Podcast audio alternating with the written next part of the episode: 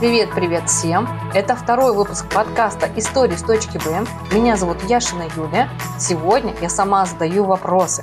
Уже не так волнительно и страшно, как в первый раз, когда записывала свою историю. Я рада вам представить своего гостя.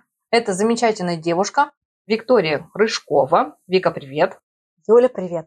Тебе большое спасибо, что ты согласилась со мной на интервью рассказать о себе. Тебе большое спасибо, что ты пригласила. Поэтому давай начнем. Давай.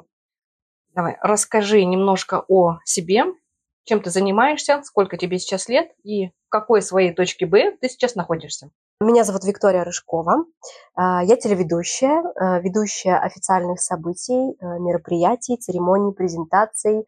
Как я люблю шутить, я веду все, все те мероприятия, все те ивенты, где люди еще не бухают. Я предприниматель.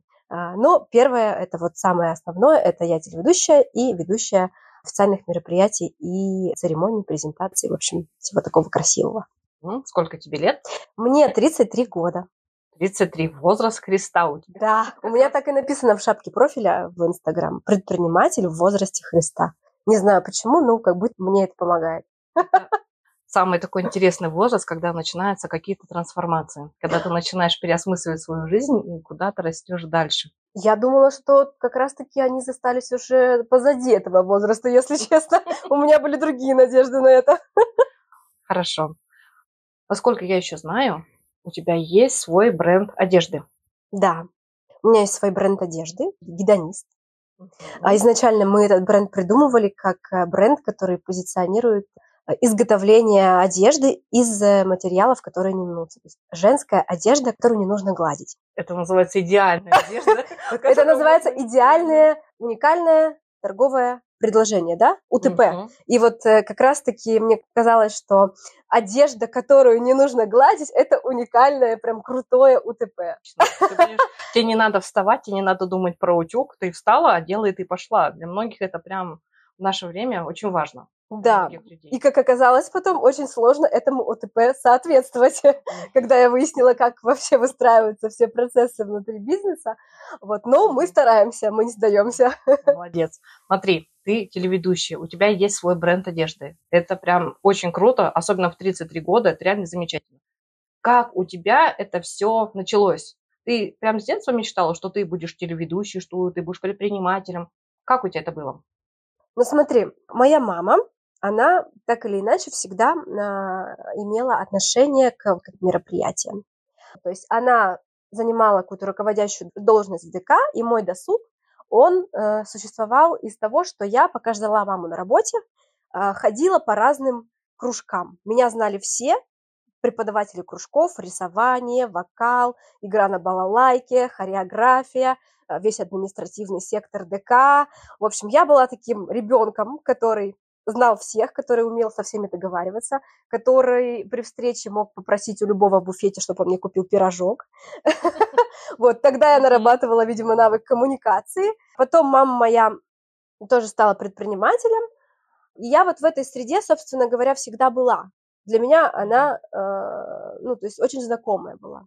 Вот, что касается бренда одежды, что касается именно вот тяги к дизайнерству, к красоте, а, ну, тут, наверное, тоже далеко я ходить не буду. Э, все вот у меня из детства. Все очень банально, все из детства. Я просто любила всегда и имела возможность сшить наряды на кукол, а потом и себе. У меня бабушка любила шить, вязать, вот, и мы с ней э, так любили проводить досуг. Смотри, тоже это как интересно, у тебя с самого детства ты прям в этой среде так и находишься тебя прям все было расположено для того, чтобы ты, как раз у тебя были начальные задатки, чтобы ты пошла именно в творчество, чтобы ты пошла развиваться как человек.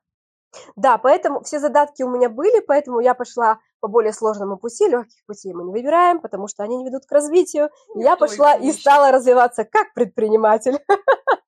Так, хорошо. У тебя мама была в ДК, ты везде ходила. Какие еще кружки ты посещала? Слушай, я посещала все, что можно вообще. Попробовала по Я попробовала все, правда. Я попробовала все. Казалось бы, да, хорошо или плохо пробовать все, да, ходить по верхушкам. Так, э, и, ни, и, ни, и ни во что, типа, не углубиться. Но, как я потом выяснила, существует же два пути развития, вообще эволюции. Эволюция, она либо в скорость, либо в глубину. И, видимо, тогда был период, когда мне нужно было в скорость. И мне нужно было попробовать все, чтобы пойти потом куда идти в глубину. Ну, смотри, как это здорово, потому что ты попробовала все. Ты посмотрела здесь, посмотрела здесь, посмотрела здесь. И ты поняла, вот это мне нравится, а вот это мне не нравится. Далеко не все так могут. Далеко не все могут сказать, вот я вот это все сделала, я для себя определилась, выбрала, и я пошла дальше. Поэтому это очень здорово, очень круто.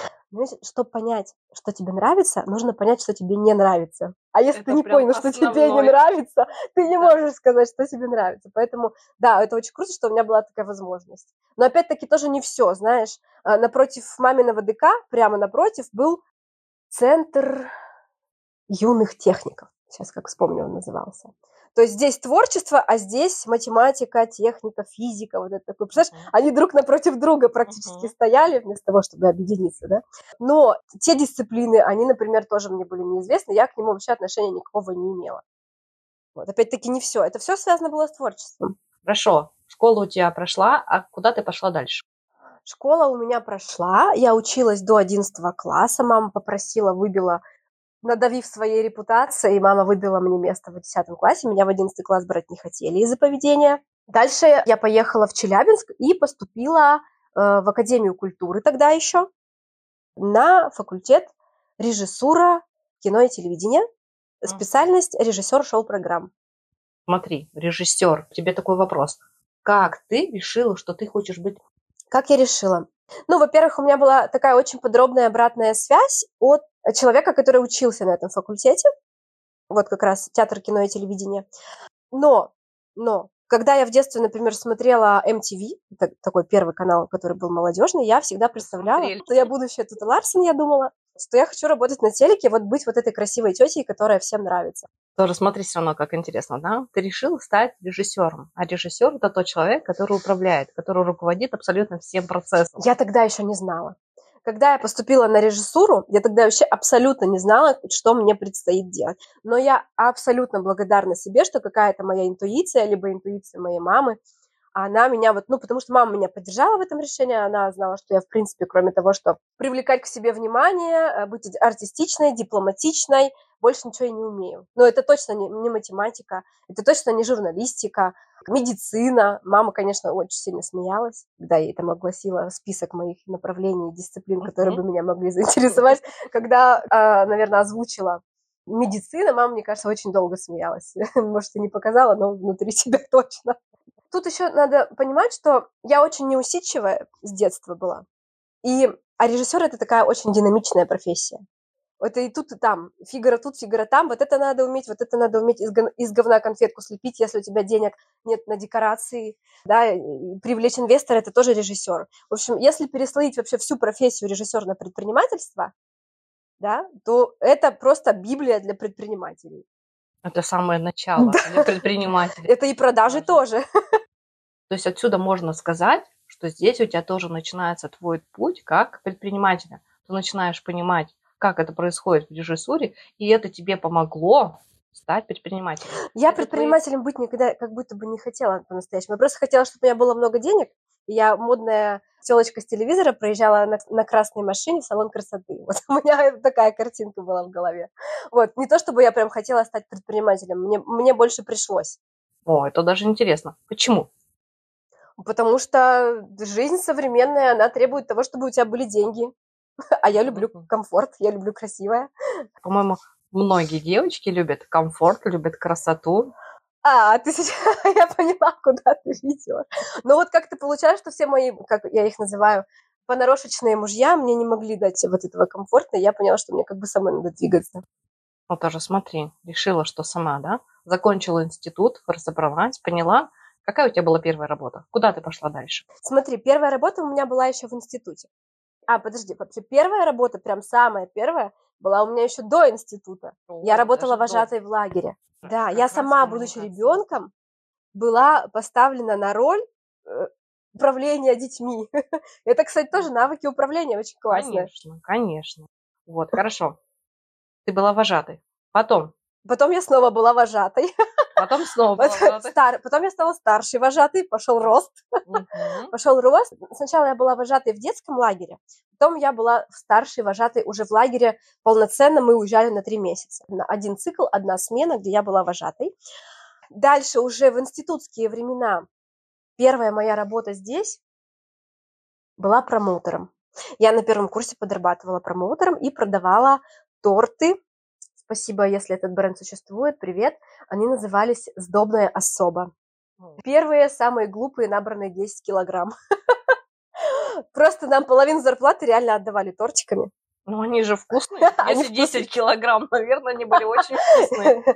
Я тут, конечно, я э, иронизирую, но там вообще сложно было не добрать, и учитывая, чем питаются студенты, не только сдобная особо виновата, но, тем не менее, промоутером я работала в магазине, то есть нам нужно было что? Нам, нам нужно было сделать так, чтобы люди у нас продегустировали, собственно говоря, продукт, заинтересовались продуктом этим. Ну, самое главное, что нужно было сделать, чтобы ты их привлекла, uh-huh. привлекла на коммуникацию, дальше в коммуникацию вступила, чтобы они согласились этот продукт попробовать, а дальше, возможно, тут же его купить.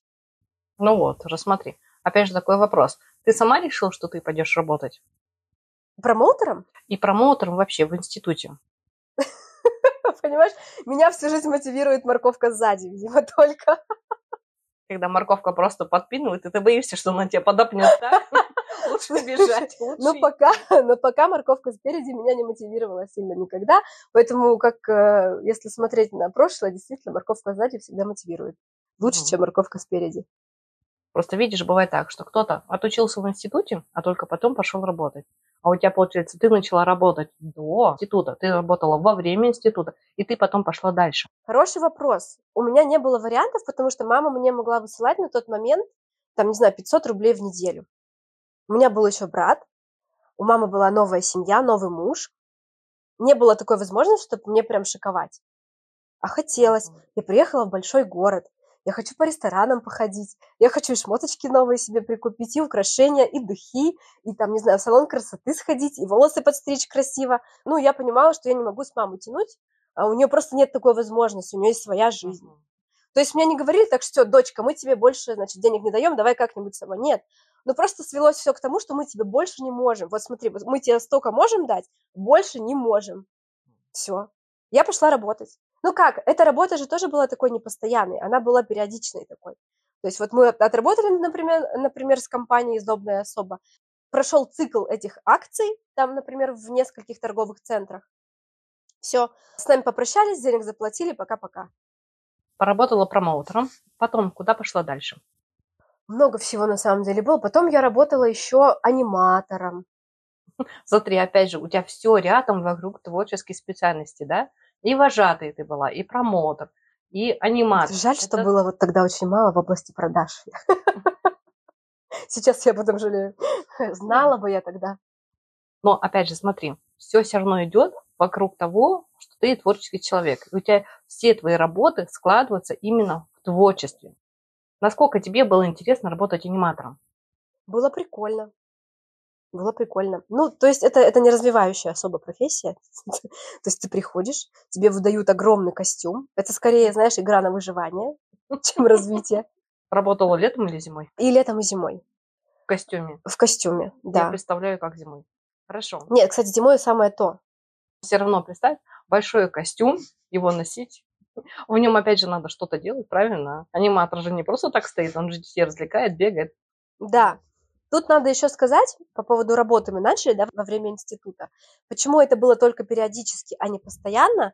Режиссура и вообще весь театральный факультет – это факультет, где ты задействован не только на парах. То есть в классическом образовании в вузах, да, ты отсидел, дай бог, если отсидел эти шесть пар, и свободен пошел домой. Помимо процесса обучения существует еще и творческий процесс, потому что это искусство, здесь, э, ну, творческая стезя, и после пар у нас начинались репетиции, ну и, собственно говоря, создание вот того самого творческого продукта режиссуры, если это можно так назвать. Ну, опять же, смотри, как классно. У тебя была и теория, и практика. И такое далеко не у всех бывает. Это прям реально замечательно. Ну, так скажем, это понарошечная, конечно, практика. Все равно. Самая главная практика началась уже в жизни, когда ты получал реальные деньги там за свою работу, да, и когда тебе реально нужно было найти э, заказчиков, чтобы кто-то твою работу и творческие деяния купил, захотел купить, точнее, да. Поэтому работа была периодическая, но всегда практически творческая. На четвертом курсе, а на третьем курсе я работала в редакции журнала. Журнал назывался «Ваша свадьба».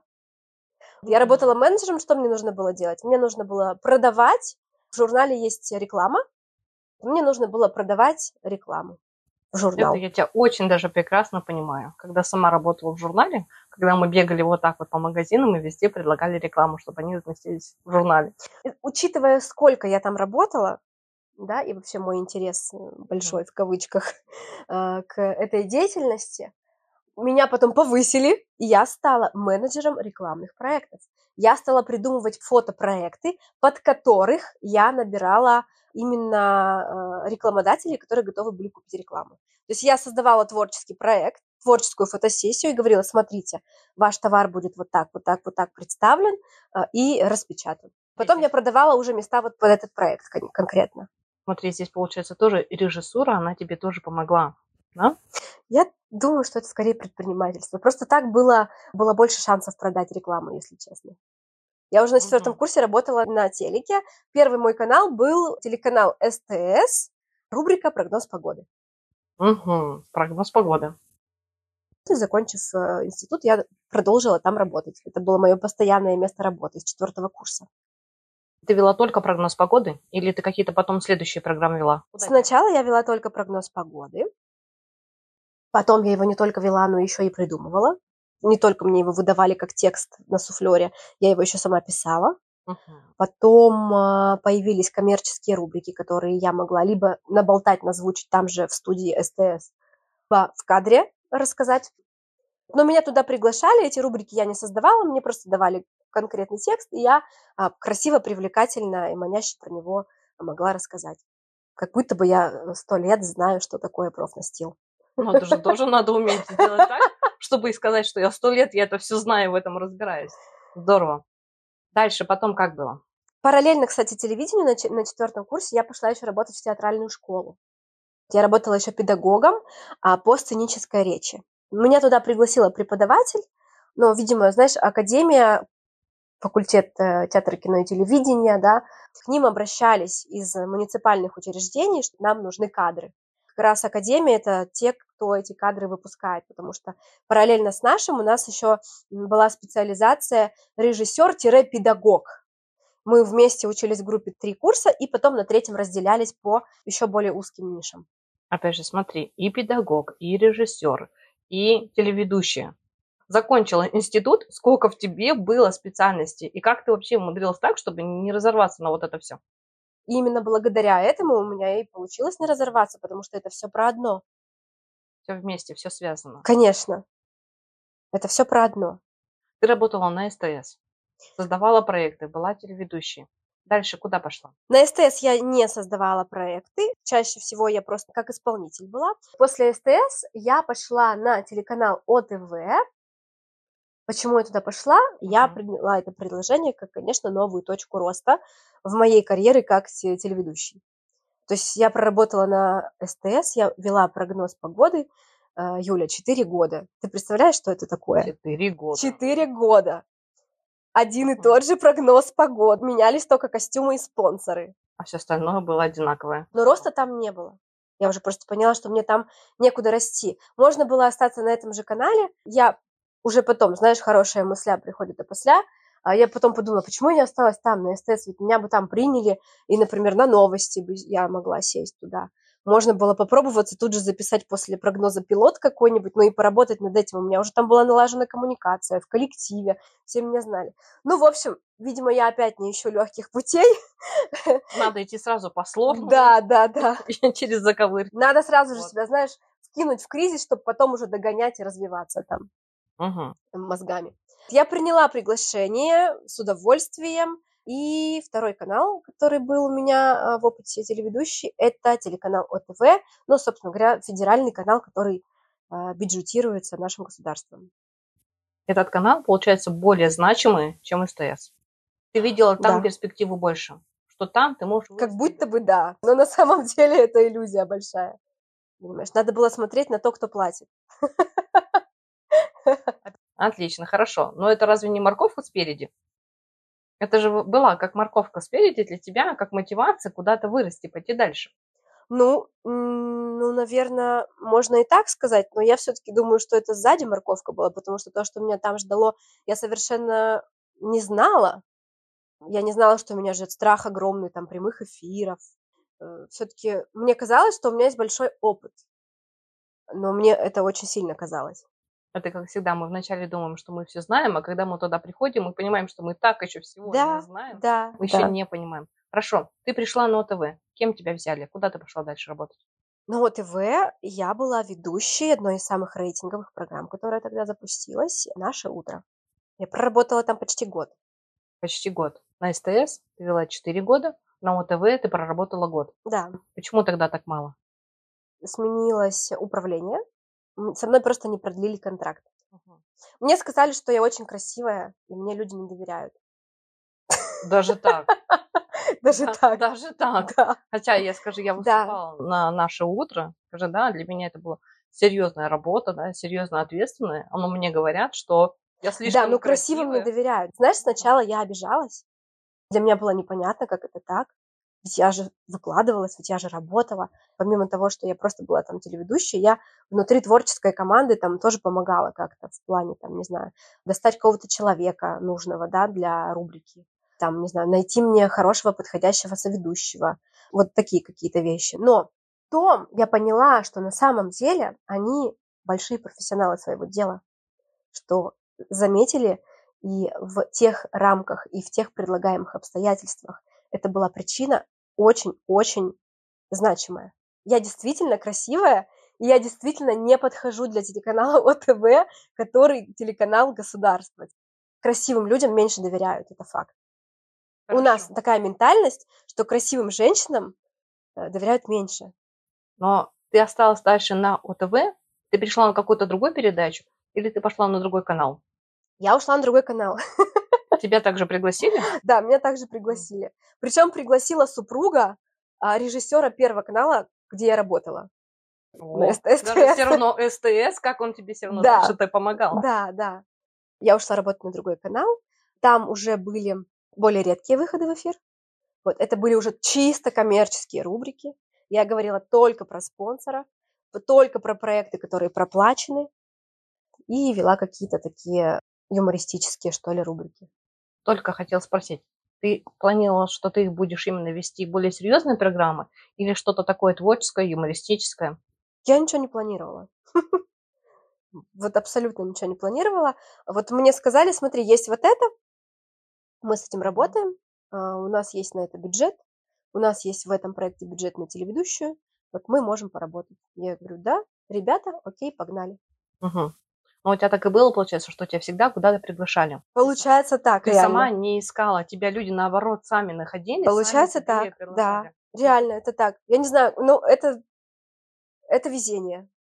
Это даже, знаешь, боже, можно сказать, не везение, это наоборот, жизнь тебя настолько тебе предлагает то, в чем ты действительно можешь себя реализовать.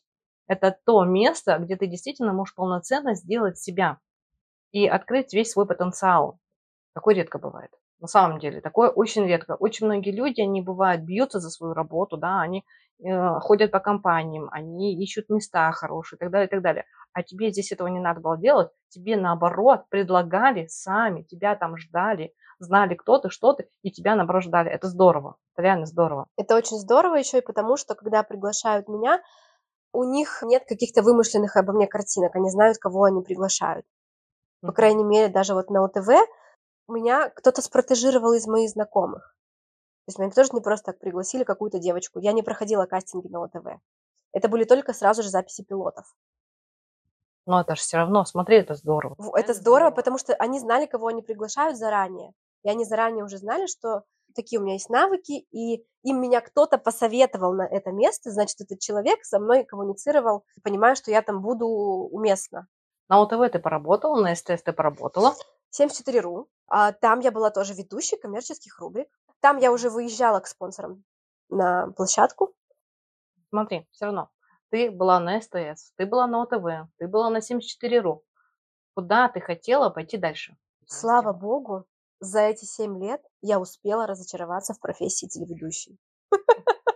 И поняла, что я хочу зарабатывать деньги. ты поставила какую-то цель? Да, я поняла, что я не, не хочу, хочу быть телеведущей. Я попробовала, посмотрела, мне хватило. Да, я удовлетворила свой нарциссический спектр вообще просто в изобилии а, и поняла, что я хочу зарабатывать деньги. Угу.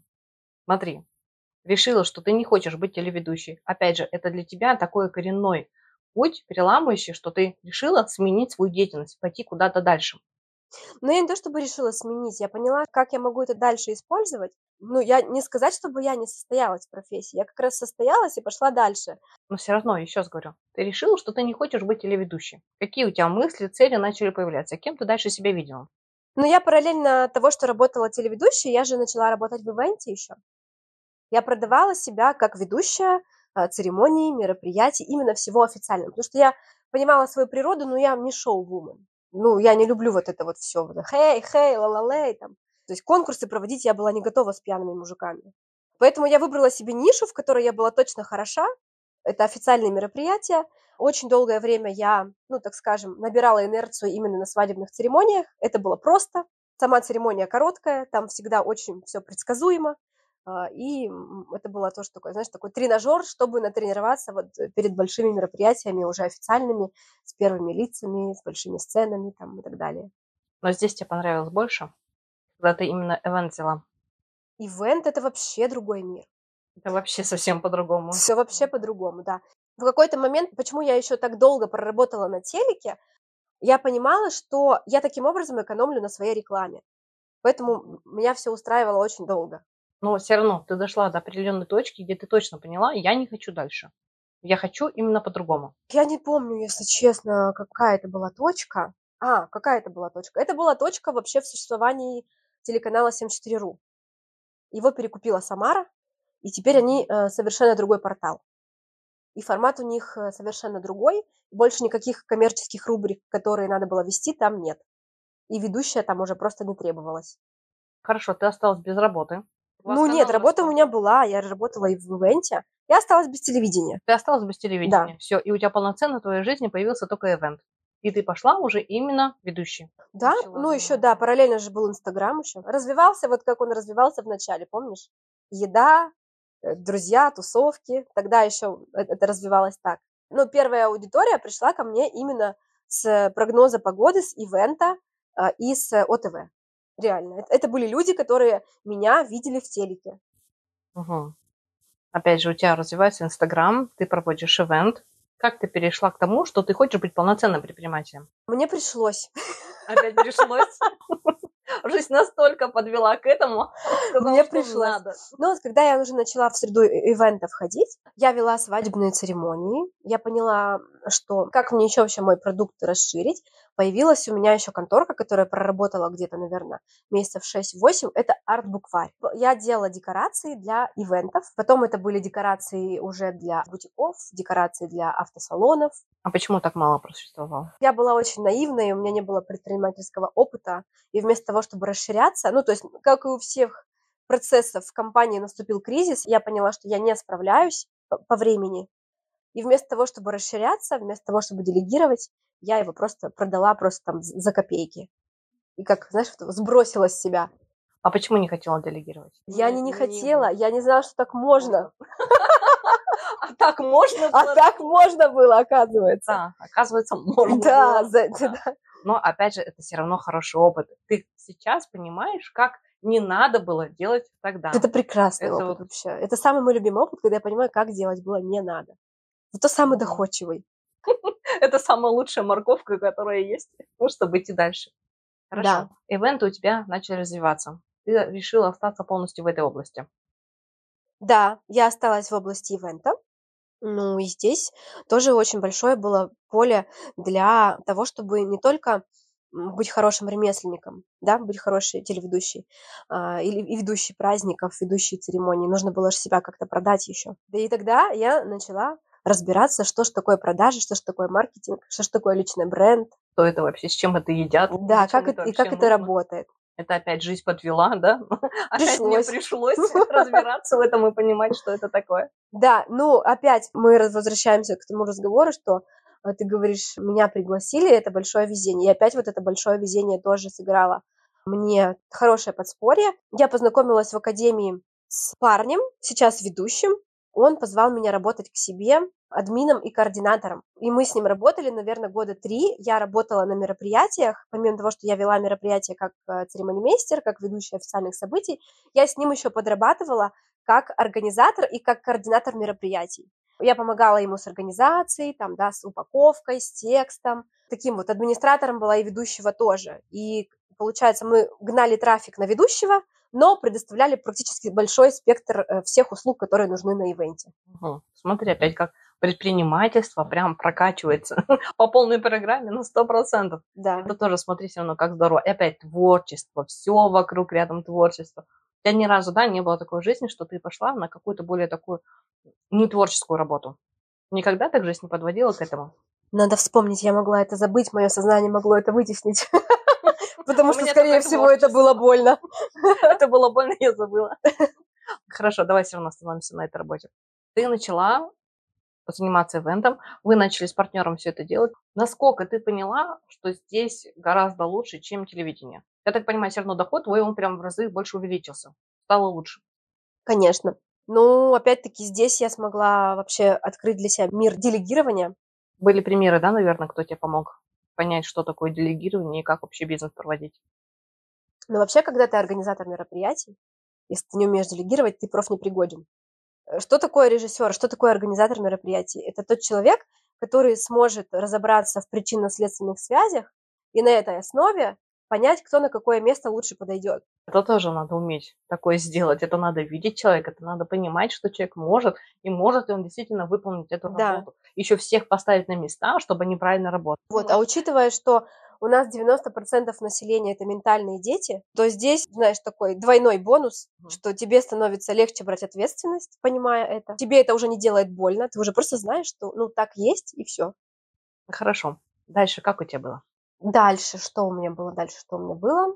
Ты работала вместе в паре, ты проводила свадебные церемонии, здесь ты набралась опыта. Следующая ступень какая у тебя была? Слушай, я не могу сказать, что это следующая ступень. Это вот, ну, шло, шло все в параллель. Я была арт-директором, и два года я проработала с э, несколькими заведениями, с одними и теми же владельцами. То есть это были одни владельцы, я диалог вела с компанией, но на несколько заведений. Смотри, ты здесь совмещаешь, здесь совмещаешь. Опять, насколько тяжело тебе было? Мне не тяжело было. Я, наверное, тогда выбирала все-таки, мне где, мне где лучше, за кулисами или на сцене. Я, наверное, тогда вот понимала для себя. В итоге до сих пор не ответила на этот вопрос. Либо там, либо там. Но Да. мне и здесь, скажи, хорошо, и здесь хорошо. Но опять же, можно же не только выбирать или-или, да, а можно и объединить все равно. Все равно можно сделать. Да, Особенно, когда ты предприниматель, то ты настолько многозадачный человек, тебе нельзя выбрать какую-то одну специализацию. Либо тебе очень сложно выбрать какое-то одно только направление. Тебе всегда хочется и то, и то, и то попробовать, и это, наоборот, очень хорошо. Это очень разносторонний человек. В отличие от наемной работы, предприниматели не видят на 360. Когда наемные, например, сотрудники могут видеть только на 180. И такое тоже, как бы, в нашей жизни такое тоже бывает. согласна. Согласна. Именно поэтому не все 20 режиссеров, которые выпускаются ежегодно из Академии культуры, Становится из режиссером. Академии культуры всей России, э, каждый из этих 20 режиссеров не становится режиссером. На самом деле, по-моему, это в любой специализации, да, выпускаются у нас человек 100, максимум человек 50 решили так и быть. Я попробую специализацию. 30 человек осталось, сказали, я посмотрю, что там дальше, остальные нам не захотели. И реально специалистами становятся единицы, которые решили реализовать себя в этой области. Да? Это тоже нормальный факт, нормальное явление, как, наверное, везде у всех. А как думаешь, почему? Почему? Потому что многие приходят, они не знают, что это такое Мгм. они не понимают полной глубины. Мы, опять же, да, мы можем видеть красивую картинку, мы знаем, как это работает, да, вот режиссер, все супер, я сейчас буду управлять, я заработаю много денег, а у многих есть просто стереотипы, что режиссер равно хорошие деньги, режиссер это хорошая должность, это все классно, здорово, но когда они начинают понимать, какая это ответственность, как это сложно. А кто-то может не любитель вот так вот передвигаться, да. Кто-то, например, нравится только за компьютером сидеть. Или он, например, вообще человек интроверт, ему не нравится контактировать с людьми. А тут приходится со многими контактировать. И когда только ты начинаешь углубляться, вот там начинается отсев.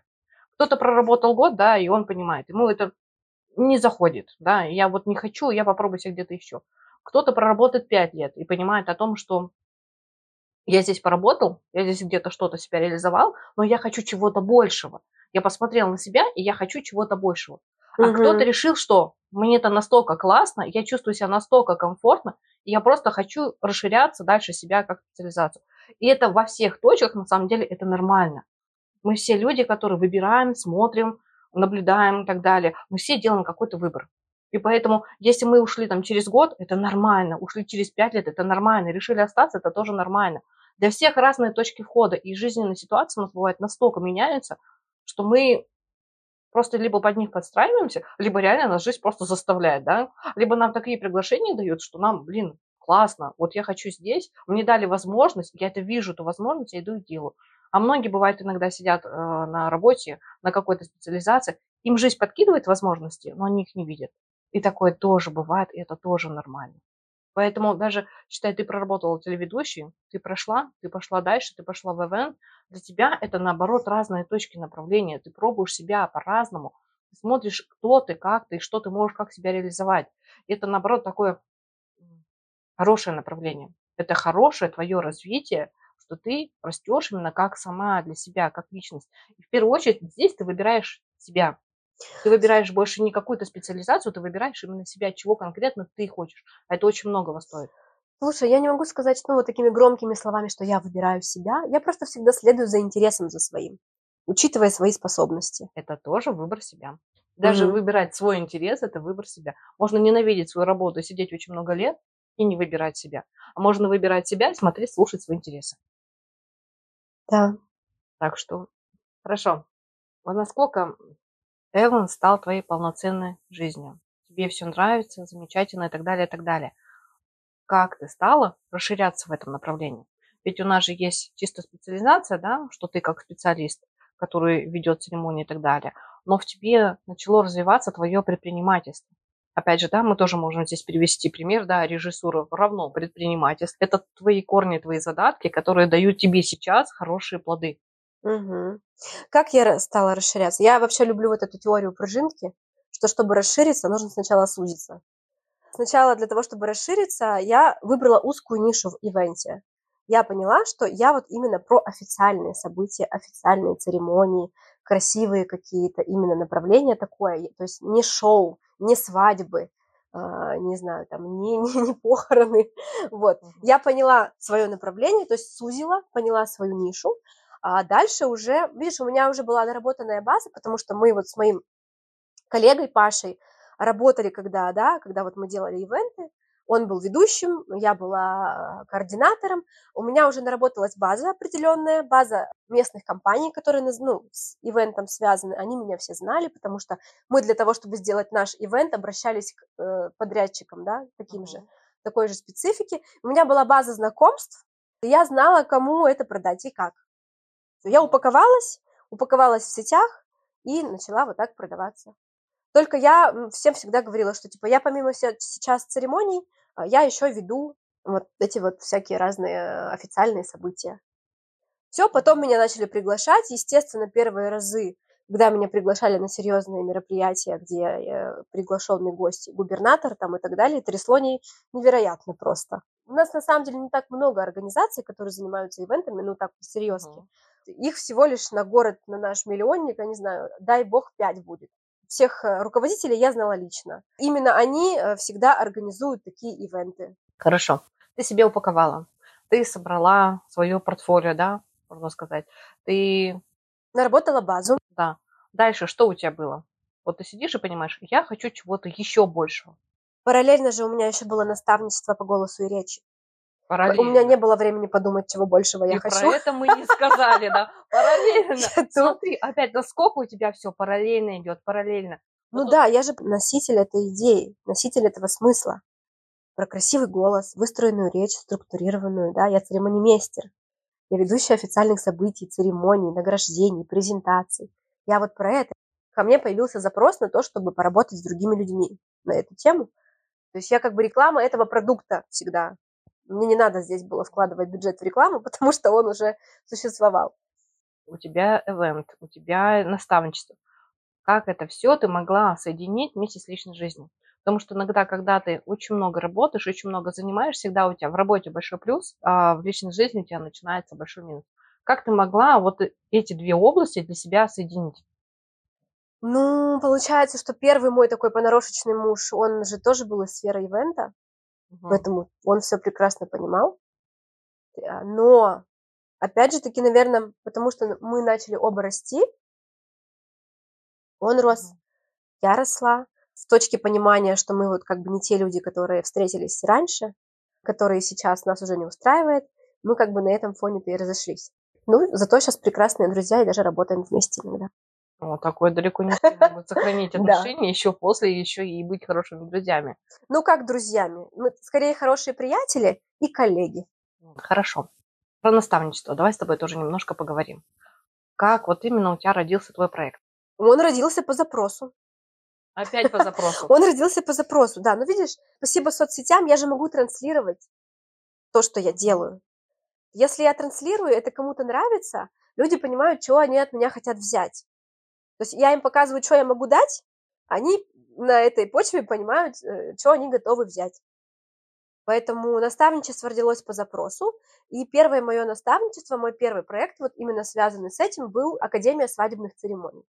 Я долгое время Э, как я тебе уже говорила, да, свадебные церемонии – это очень-очень частый запрос в ивенте. Это жанр, который тебя особо не развивает, это одно и то же. Структура церемонии свадебной не меняется. Меняется только иногда сценарий и имена жениха и невесты. И бюджет, смета разная может быть еще. Это как прогноз погоды, одно и то же, только данные меняются. Да, да, ты можешь, знаешь, скилл подготовить и туда просто вставлять, угу. в пустую строчку вставлять. И, в принципе, никто ничего не заметит. Угу. Но только ты понимаешь, что все одно и то же. Но, ну, контекст, конечно, тоже меняется. Поэтому церемония свадебная была прям моим таким флагманским продуктом, и я решила, что в один момент, что я хочу расти, хочу каких-то больше, более статусных мероприятий, более больших, более ответственных. Мне мало в жизни ответственности было. Надо больше, надо, надо больше. больше. Я просто который раз замечаю, что ты как раз тут именно идешь в управление, в развитие, предпринимательство. Все твои пути, где ты была, тебе прям вот так вот идет, что, знаешь, предпринимательство у тебя все ближе, ближе, ближе, расширение в этом ближе, какие-то проекты все ближе, управление все ближе. Оно вот так вот тебя максимально раскрывало. Ну да, но самый здоровый путь к управлению, к, к такому мудрому лидерству, он может случиться только через то, что ты хороший исполнитель. Поэтому, наверное, это такой, знаешь, путь менее травмирующий. Менее травмирующий. Да, менее травмирующий, но долгий. Хорошо. У тебя первый проект а я сделала его по запросу. Мне написали в директ, Вика, а ты обучаешь? Просто люди видели, что я каждые выходные веду церемонии. Что они какие-то классные, здесь там вот такие подрядчики, здесь мы церемонию на крыше сделали, здесь церемонии ночью мы сделали. Вот это красивая картинка, церемония это вообще все красивая картинка, да. Начнем с того, что это не государственный акт, да, то есть мы воссоздаем эту историю, как будто бы это происходит здесь и сейчас.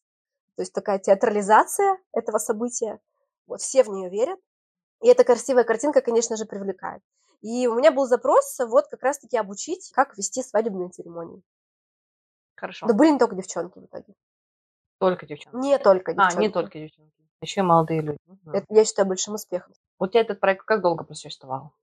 Этот проект был единоразовый. То есть там было, по-моему, человек 8 учеников.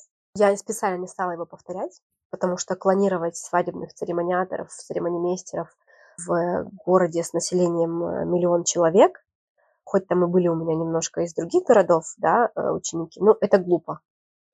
Пусть лучше будут эти восемь при работе всегда и пойдут в глубину, чем я буду штамповать людей каждые три месяца по 10, по 20 человек, и они ну, будут там, ну, пришей рукав. Опять же, смотри, насколько ты ответственно к этому подошла. Да, и очень ты прям именно подошла и просчитала про людей. Все равно есть люди, да, которые готовы штамповать, а для тебя было классно выпустить специалистов, пусть даже немного, но чтобы они дальше тоже пошли и дальше развивались.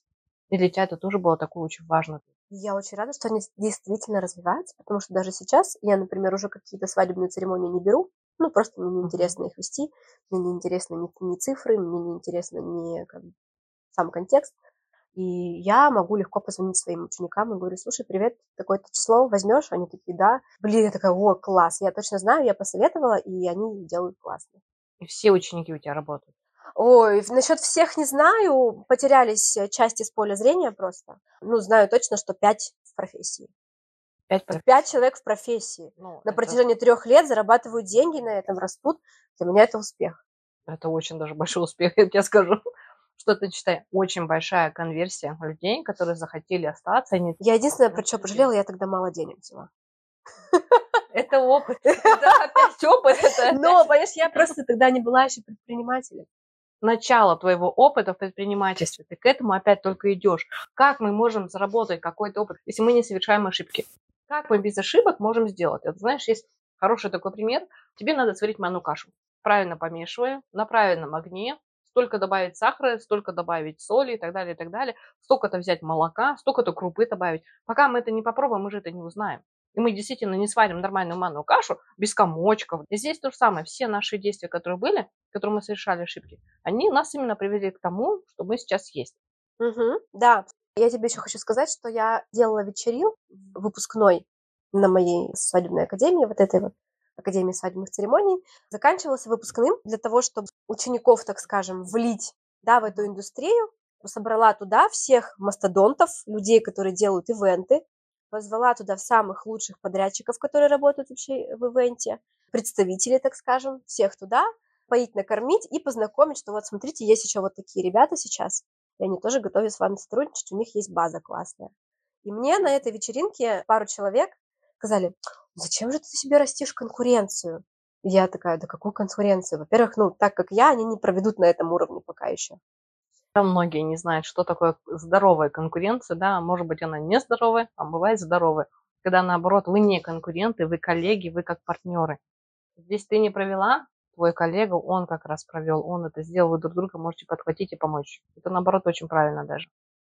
Да, поэтому я вообще не воспринимаю это так, что я себе могу создать лишнюю конкуренцию. Ну и, во-первых, конкуренция все равно двигатель прогресса на самом деле, да. Если ты один, зачем тебе куда-то двигаться? Те люди и так придут. Когда у тебя есть конкуренция, это наоборот, морковка сзади появляется, и ты куда-то бежишь, наоборот, развиваться, угу. и это хорошее развитие.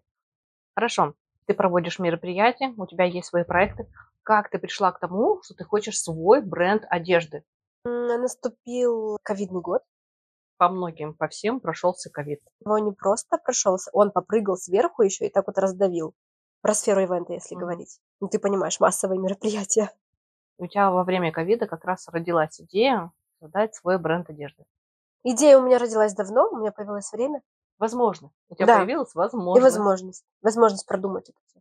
А идея у меня появилась давно. Я же уже как, ну там, как, какое-то образование такое лайтовое, типа курсы, проходила еще до того, как наступил ковидный год. Но вот все не было времени для того, чтобы начать э, что-то делать.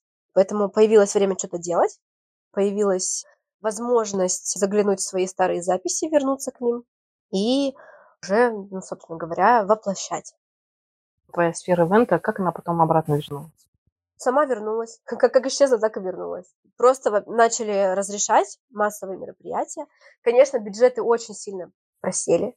Я поняла, что я на свои услуги, если там до ковида был хороший такой ценник, то после ковида проанализировав, я решила, что чуть-чуть пониже, как ведущая даже. Хорошо. Но опять же, смотри, вот у нас пришел ковид, ивента почти нет. Как ты справлялась в это время? Накопления у меня не было. Вообще в ивенте все очень разгульно живут, как настоящий русский человек. От гонорара до гонорара. Мне почему хотелось создать бренд одежды еще, и почему мне хотелось именно предпринимателем стать, потому что на самом деле это, да, это очень развивает, но это очень стрессово. Я всегда хотела сделать что-то с этим. То есть жить от гонорара до гонорара. Ты понимаешь, что это такое? Это всегда же очень рискованно. Ну, это как от зарплаты до зарплаты. Да, и ты всегда на адреналине. Ты, видимо, подступил возраст, когда я уже хотела немножко сказать, надпочечники мои дорогие, я что-нибудь придумаю. Мы сейчас что-нибудь все-таки сделаем. Мы сейчас да? что-нибудь сделаем. Да, я хотела, чтобы появилось какое-то дело, которое не зависит от моего участия там. Я имею в виду моего участия как артиста, как ведущий. Мгм. Потому что я же тоже иногда там могу болеть, у меня там, как женщина, есть первые дни цикла, да. Ну, короче, я могу болеть, да, иногда. А в профессии в, в ивенте ты болеть не можешь. Там единственная причина, по которой ты можешь что-то не сделать, это смерть. Это смерть, либо все, конец твоей репутации. Если ты подрядчик на ивенте не выполнил что-то в нужный момент, в нужное время, ты вне игры. И тоже насколько это действительно шаткое такое положение. Это положение как раз-таки очень твердое, где нужно быть профессионалом. Здесь, видишь, как в кино ничего не отрепетируешь. Самый хороший экспромт – это очень хорошо отрепетированный экспромт. Поэтому здесь все выверено заранее, заранее просчитана стратегия, заранее просчитаны риски. Но если кто-то об... это, скорее всего, удар по репутации. Как рука на пульсе. Ты постоянно держишь, не дай бог отпустишь. Потом положить будет опять сложно. То многие как раз они и не замечают, насколько бывает иногда приходится держать такой контроль, гиперконтроль, да, это можно тоже назвать, что тебе приходится постоянно улыбаться, постоянно радоваться, постоянно быть красивой, постоянно все организовывать, постоянно все делать. И это непростая работа. Заметь, что женщин-режиссеров и женщин-организаторов меньше, чем... Нагрузка, ответственность. Но сейчас становится больше, кстати. Я еще же для себя новый мир открыла. Мир, когда я оформилась как ИП. Но ИП ты решила именно прям под бренд одежды открыть, Да. правильно? Да, да, да. Сейчас уже и под инфопродукты. Поэтому смотри, сейчас ты телеведущая и ведущая церемонии. Ты очень хорошо себя реализовала в ивенте. Ты делала, создавала свои продукты. Сейчас ты полноценный предприниматель, и ты очень много чего достигла. И это в свои же 33 года. Далеко не все могут вот именно взять такой большой масштаб, соединять столько специализаций, столько возможностей и так далее. Поэтому это круто. Если честно. Хотелось бы верить, что это только начало. Всегда будет казаться, что это только начало.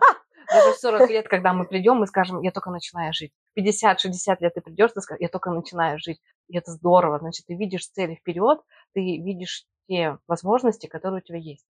Посмотри, сейчас, вот я говорю, ты телеведущий, у тебя есть свой проект, у тебя есть свой бренд одежды. Мгм. Что ты видишь дальше? Что ты хочешь делать дальше? Дальше я буду развивать, естественно, онлайн с наставничеством. У меня очень большой интерес вызывает эта тема, потому что первое мое наставничество, оно же было в театральной школе. Мы же затрагивали эту тему, что я же еще преподавала детям сценическую речь, риторику, все, что связано с красивым голосом, подачей, артистизмом и так далее. Сейчас, э, поскольку я расту, на детях было расти, кстати, очень классно, потому что они самый понимающий такой а, продукт, но и не самый простой, надо сказать. Появился запрос на наставничество. Первый запрос на наставничество мне высказал мой хороший знакомый врач. Ему нужно было ехать э, выступать на конференцию врачей, защищать там какую-то свою диссертацию, и он говорит, Вик, ну я волнуюсь, пипец. То есть он хороший врач, но очень плохой оратор. Все, мы с ним поработали. Если на мой продукт есть запрос, значит, надо это развивать, но тоже сразу к этому не перешла, знаешь, вот се- сегодня закончила с ним работать, а завтра запустила сайт с наставничеством. Тоже прошло какое-то время, тоже поприходили вот так вот по сарафанке какие-то еще люди поработать, там, нутрициологи, еще кто-то, кому нужно было пора- поработать с речью. Я поняла на основе их запросов, на основе их болей, я поняла, как дальше мне выстроить уже это по уму, выстроить же. уже это как продукт. наработала опыт, поняла и пошла расширять дальше. И опять все равно смотри, как классно. По запросу, по запросу, по запросу. Насколько тебя жизнь именно прям подводит, что это тебе вот оно вот так приходит. Получается, знаешь, не могу сказать, что это по лайту, да, но все равно тебе каждый раз даются возможности. Возможность. Естественно, я в тебе вижу очень расширенного человека, я в тебе вижу предпринимателя, миллионера. И ты можешь себя настолько реализовать, что я вижу тебя на 100%, а ты можешь сделать себя на 1000% ты можешь сделать так, что будет просто вау, просто здорово и классно. Круто. Как Я бы- надеюсь, так и будет на самом деле. Я честно, я в тебя верю.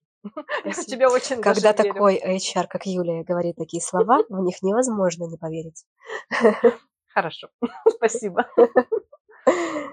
На самом деле, мы, наверное, практически все с тобой рассказали, поговорили. Я безумно рада, что ты поделилась своей историей, рассказала, что такое ивент, рассказала, что такое быть на телевидении, что такое быть телеведущим. Поэтому тебе такой вопрос, что бы ты посоветовала слушателям? Я бы посоветовала слушателям следовать за своим интересам всегда в жизни. Я бы посоветовала э, слушателям выстраивать дисциплину внутри своего мира, чтобы вовремя видеть и находить возможности, потому что если будет дисциплина внутри вас, мир вам ответит тем, что сформирует нужную дисциплину вокруг вас. Я бы посоветовала не бояться ошибок, а воспринимать их как просто Божье благоговение. Ошибки – это всегда круто. Тебе огромное спасибо. Действительно, огромное спасибо. Ты молодец. Спасибо. Я очень рада, что ты пришла. Я очень рада, что ты поучаствовала в моем интервью, что ты поучаствовала в моем новом проекте. Поэтому... Желаю вам удачи, развития, поклонников. Пока-пока. Пока-пока.